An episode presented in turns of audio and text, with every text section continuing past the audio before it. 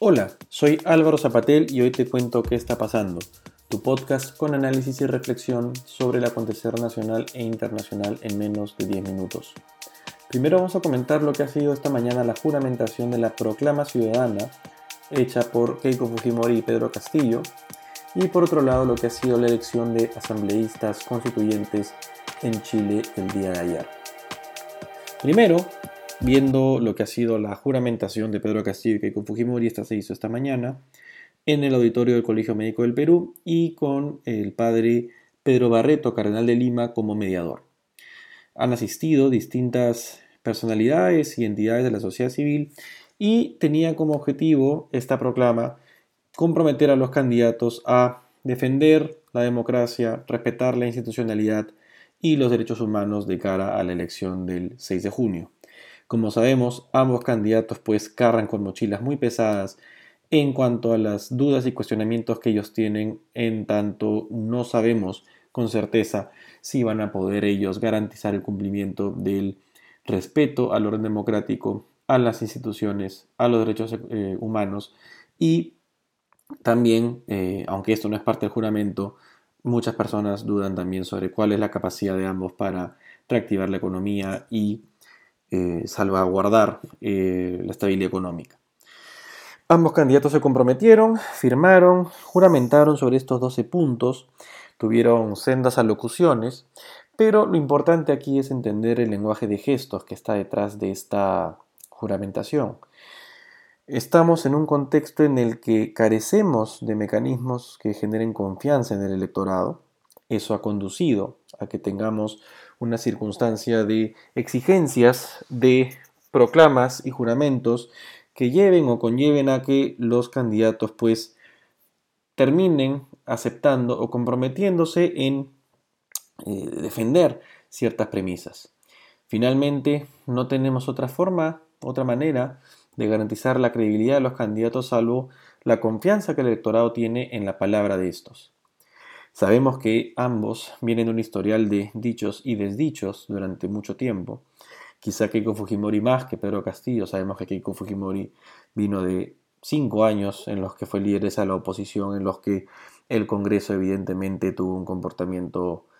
muy criticable y muy cuestionable y que a todas luces contó con la aprobación de Keiko Fujimori y por otro lado pues los vaivenes de Pedro Castillo en tanto es líder de la agrupación Perú Libre pero que cuenta con personajes como Vladimir Cerrón con quien entra en varias contradicciones en estos últimos tiempos y también pues eso hace que se generen dudas sobre quién es el que dice realmente lo que Perú Libre quiere hacer si llega al gobierno. Entonces, en definitiva, esto viene pues de la mano con que el día de ayer eh, el simulacro de votación hecho por Ipsos le dio 51% a Pedro Castillo y 49% a Keiko Fujimori. Si tomamos en cuenta esos números, podemos ver que eh, la circunstancia que lleva a estos candidatos a comprometerse en esta proclama ciudadana esta mañana, pues es la intención de moverse al centro. Como dijimos en alguna oportunidad en otro episodio, quien peine el centro va a ganar. Y eso es lo que parecen estar haciendo o queriendo esforzarse en hacer los dos candidatos. Depende del electorado y la ciudadanía, pues, ver a quién le confiere la credibilidad del caso. En el ámbito internacional, Chile tuvo elecciones el día de ayer, se, eligieron a los eh, diputados, a los asambleístas constitucionales o constituyentes que se encargarán de redactar la nueva constitución chilena. Esta constitución reemplazará la constitución que se hizo en 1980, claro, en un régimen dictatorial, el régimen de Augusto Pinochet, sin las condiciones pues, que le dieran la legitimidad que hoy día se reclama. Ahora, lo interesante de esta elección es que así como hemos visto en Perú, en eh, Chile hay un castigo a la clase política tradicional. Los partidos o los movimientos independientes que se han creado en este contexto han eh, logrado casi un tercio de las plazas o de los curules eh, asignados para esta elección. Han conseguido 48 escaños. Mientras que por otro lado, por ejemplo, la agrupación que representaba a la derecha oficialista, que es Vamos por Chile, dirigida por el presidente actual Sebastián Piñera, apenas consiguió 37 escaños, cuando debió aspirar o aspiraba a conseguir 52, que equivale al tercio necesario para poder influir con trascendencia en la eh, constitución nueva que se va a realizar. Esta constitución o esta asamblea constituyente es uno de los capítulos finales o intermedios de lo que fueron las enormes protestas que se realizaron en Chile a fines del 2019,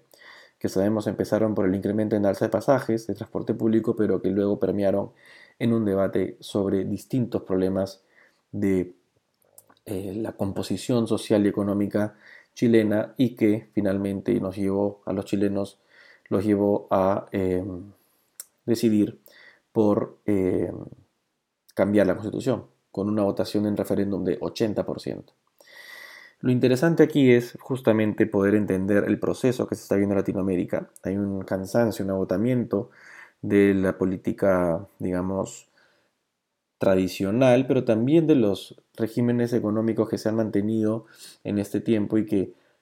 han sido, pues, eh, por un lado muy productivos, pero por otro lado, ante la cierta insatisfacción de varios grupos de la población, también ha registrado un agotamiento y una, un decaimiento que lleva a frustración y eventualmente a protestas y que han terminado en este tipo de alternativas de solución, como es el caso de Chile con esta nueva constitución. Eh, el caso peruano es, no es exactamente igual porque la constitución,